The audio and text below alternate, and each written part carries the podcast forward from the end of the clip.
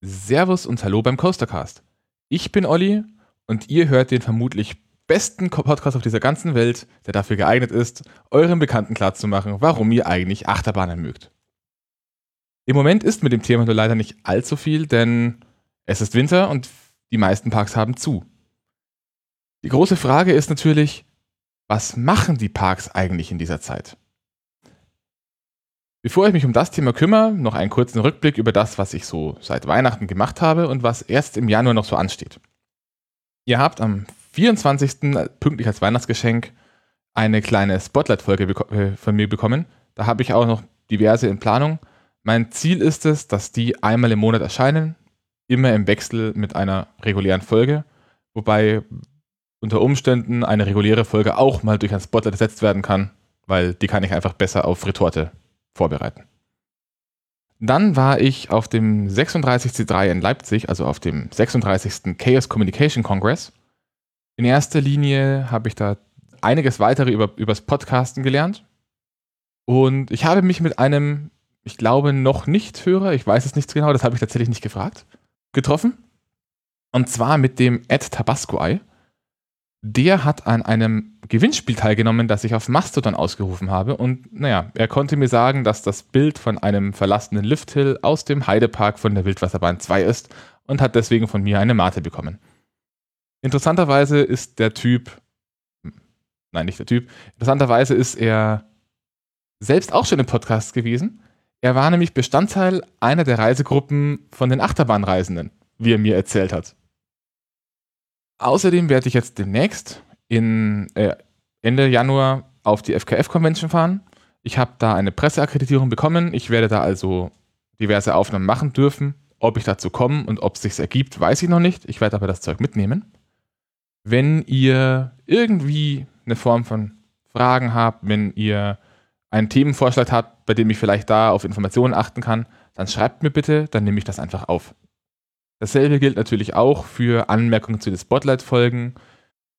Ich bekomme recht wenig Feedback. Bitte gebt mir einfach nur kurze Nachricht, wie gefällt dir das Format? Wollt ihr vielleicht eine Änderung daran haben? Habt ihr es überhaupt gehört? Ja. Abgesehen davon, wir haben das Jahr 2020. Ich wünsche euch allen ein schönes neues Jahr mit vielen Achterbahnfahrten und ganz, ganz tollen Freizeitpark und eine fette Popcorn-Tüte.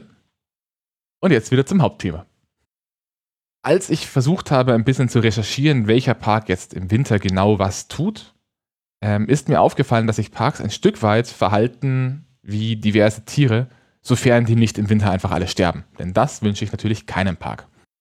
Und ich habe da vier verschiedene Modelle im, im Wesentlichen gefunden, die ich einfach mal so durchgehen würde und ein bisschen darauf eingehen würde, was ist vielleicht aus Sicht des Parks der Vor- und der Nachteil an den einzelnen Modellen.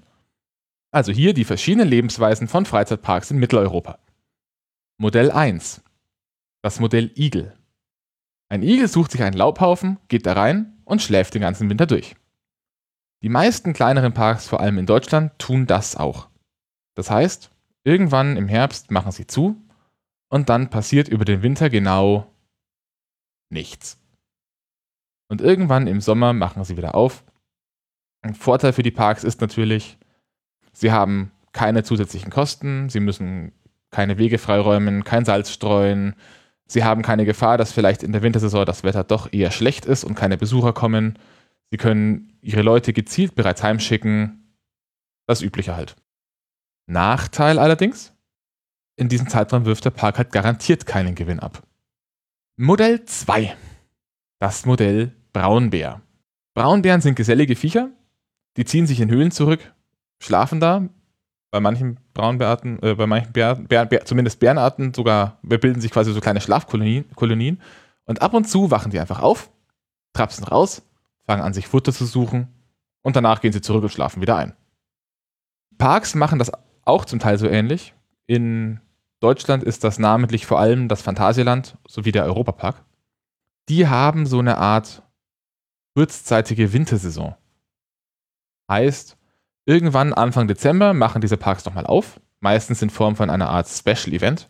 Beim Europapark ist das der Europapark Lichterzauber, im Phantasialand der Wintertraum.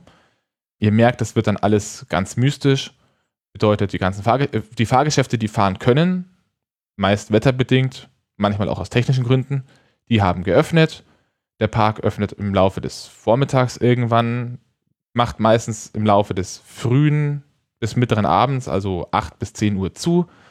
Ähm, Wenn es dunkel wird, wird Großbeleuchtung angemacht und es wird ein Showangebot gezaubert, das man im Sommer so eventuell nicht wirklich sieht.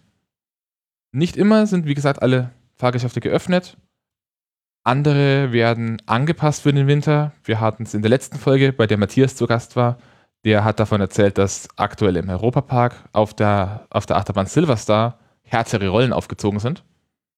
Ähm, denn die normalen Rollen sind einfach nicht wintergeeignet. Die gehen kaputt. Die sind, das ist so, das sind Metallrollen mit einer Gummibeschichtung und der Gummi würde kaputt gehen. Deswegen braucht man andere Rollen. Ähm, das Phantasialand hat, glaube ich, inzwischen zu. Der Europapark öffnet zum Zeitpunkt der Aufnahme diesen, dieses Wochenende noch einmal und dann haben die auch zu. Der Vorteil für die Parks ist natürlich, es ist kein komplett toter Park, man macht noch ein bisschen Geld.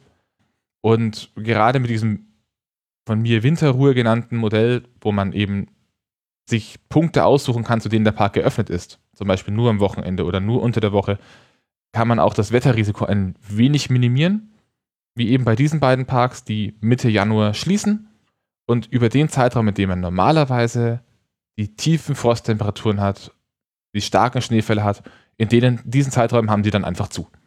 Das heißt, dieses Modell kombiniert die, Vor äh, kombiniert die Vorteile vom Winterschlaf mit ein paar zusätzlichen Vorteilen. Ist dafür aber auch bedeutend mehr Arbeit. Die Änderung 3, äh, die, das Modell 3, kennt man zum Beispiel aus der Tierwelt von Störchen. Denn die fliegen im Winter irgendwo anders hin. Ist mit so einem Freizeitpark nicht so einfach, die sind ein bisschen träge. Äh, über die Alpen kommen sie auf jeden Fall nicht. Was da allerdings mitunter passiert ist, Beispiel in Mitteleuropa ist das Toverland in den Niederlanden, dass Teile des Parks geschlossen werden, andere geöffnet sind. Speziell rede ich hier jetzt von Indoor-Bereichen. Das Toverland hat ursprünglich als ein Freizeitpark in einer Halle angefangen, dann später nach außen expandiert und im Winter hat eben nur dieser Indoor-Bereich geöffnet, was den Park zu einem ein bisschen anderen Park macht, als es im Sommer ist, aber immerhin hat er geöffnet. Vorteil natürlich, es sind keine speziellen Anpassungen nötig. Und man kann diesen Indoor-Bereich im Sommer auch an schlechten Tagen benutzen. Das heißt, selbst bei schlechtem Wetter hat man vielleicht den einen oder anderen Besucher mehr. Nachteil, man muss diesen Indoor-Bereich irgendwie zur Verfügung stellen, man muss ihn pflegen und von vielen Besuchern wird so ein Indoor-Bereich als nicht ganz so angenehm angesehen, weil es im Normalfall einfach bedeutend lauter ist. Modell Nummer 4 könnte man vielleicht mit einem Spatzen vergleichen, wobei das nicht so ganz passt. Eigentlich sind das fast zwei Modelle. Modell 4.1 ist der Spatz.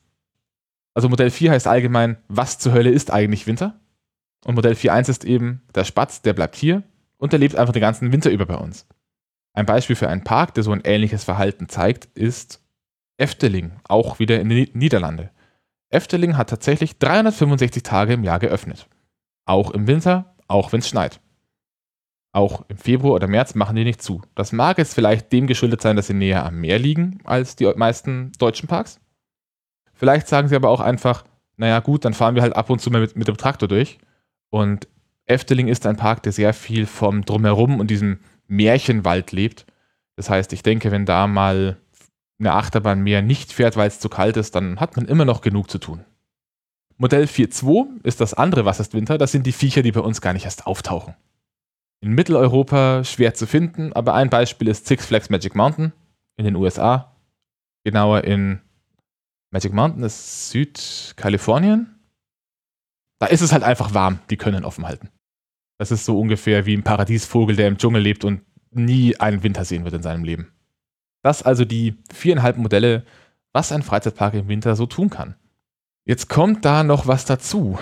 Und zwar gibt es auch noch eine Form dazwischen oder Vorsaison. Ich meine, wir waren jetzt gerade beim Winter, aber die meisten Parks in Deutschland machen im Verlauf des April auf, also ein bis zwei Wochen vor Ostern, öffnen sie für das Publikum. Der März ist aber im Normalfall auch nicht ganz so verkehrt. Und jetzt ist es bei vielen Parks so, dass sie da eine Art Vorsaison fahren, gerade bei den großen Parks. Looking at You, Phantasialand und Europapark schon wieder. Die laufen aber etwas anders ab als die saisonalen Events im Winter. Konkret, werden die Parks für Firmenfeier oder Feiern oder Konferenzen vermietet. Im Fall von Phantasialand ist beispielsweise Mitte April immer die Javaland. Da wird ein Teil des Parks auch abends bereits geöffnet. Und die, die Locations der Shows sind die Vortragssäle. Dann in der Woche danach ist, oder meistens in der Woche danach, ist sowohl im Phantasialand als auch im Europapark ein Event eines deutschen Einzelhandelunternehmens, die quasi ihren Mitarbeitern in dieser Woche die Möglichkeit geben, einen der Parks für einen relativ günstigen Preis zu besuchen. Was haben die Parks davon? Naja, Punkt 1 natürlich, kein brachliegendes Kapital. Das Wetter ist gut genug, um zu öffnen, aber Besuchern möchte man vielleicht einen Regenschauer nicht zumuten. Bei einer Konferenz ist das wurscht, die Leute gehen halt einfach rein und trinken Champagner. Der andere Vorteil ist, gerade bei so Konferenzen oder Firmen-Events kann man die Besuchermenge bedeutend besser steuern. Denn man kann einfach zur Auflage machen, ihr dürft 5000 Leute reinlassen. Oder 8000 Leute, wie viele auch immer. Heißt auch, man kann das Ganze ein bisschen unter die Grenze setzen, die man normalerweise so hätte und kann die Zeit benutzen, um Mitarbeiter anzulernen an Fahrgeschäften. Also es ist nicht so wild, wenn es mal ein bisschen länger dauert, weil man hat einfach weniger Leute im Park und die haben auch noch weniger bis gar nichts dafür gezahlt. Man kann es benutzen, um technischen Problemen bei bestimmten Bahnen, die im Winter stillgestanden sind, herauszufinden und zu fixen. Und ich habe mir noch irgendwas aufgeschrieben. Nein, ich habe mir nichts mehr aufgeschrieben. So viel also zu den Parks in der Wintersaison, respektive den Überwinterungseigenschaften der Spezies Freizeitpark. Das war's mit dem Coastercast, dem vermutlich besten Einsteiger-Achterbahn-Podcast in Deutschland. Garantiert. Mein Hörersofa ist gerade ein bisschen verwirrt. Also, ich habe heute eine kleine Premiere. Ich habe eine Art Hörersofa. Es ist ein einzelner Sessel, der im Arbeitszimmer steht und ein vorgeschnalltes Mikrofon für den Fall, dass eine Anmerkung zustande kommt. Und das schaut gerade etwas verwirrt, aber das Problem ist, Person auf dem Hörersofa sagt sonst immer, du darfst nicht so zurück, zurück sein, du darfst doch immer nicht sagen, dass dich keiner hört. Also mache ich jetzt das Gegenteil. Zustimmendes Nicken. Eine Meldung. Ich glaube, ich habe sowas ähnliches wie einen Sprachbeitrag. Augenblick.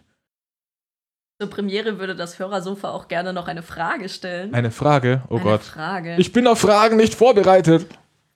Ähm, und die Frage lautet, wann sind denn die regulären Wartungsintervalle normalerweise? Weil normalerweise, also es ist ein bisschen seltsam davon auszugehen, dass eine Achterbahn nie kaputt geht oder nur zufällig. Äh, ich stelle mir das mehr so wie bei Zügen vor, die doch regelmäßig mal gewartet werden müssen. Passiert das auch im Winter? Je nach Bahn im Winter, Frühjahr, Herbst oder zwischendurch wann es halt anfällt. Also das, auch dann, wenn die Zuhörer. Es kann auch durchaus mal sein, dass eine Bahn im regulären Betrieb, meistens außerhalb der Ferien, einfach mal für ein paar Tage geschlossen hat. Wird aber dann sehr oft ähm, zumindest am Eingang ausgehängt, welche Bahnen geplant an diesem Tag zu haben. Aber ja, das ist äh, das Thema Wartung ist ein sehr interessantes anderes Thema. Da habe ich auch schon eine Visitenkarte an der Wand hängen. Ich muss nur noch ein paar technische Probleme lösen bis dahin. Unter anderem, wie bekomme ich jemanden per Telefon in meinen Podcast? So, dann wünsche ich euch, euch ein schönes weiteres Jahr 2020. Äh, in diesem Monat kommt noch eine Snapshot-Folge, äh, nicht Snapshot, eine Spotlight-Folge, das war's. Und bis dahin, Servus.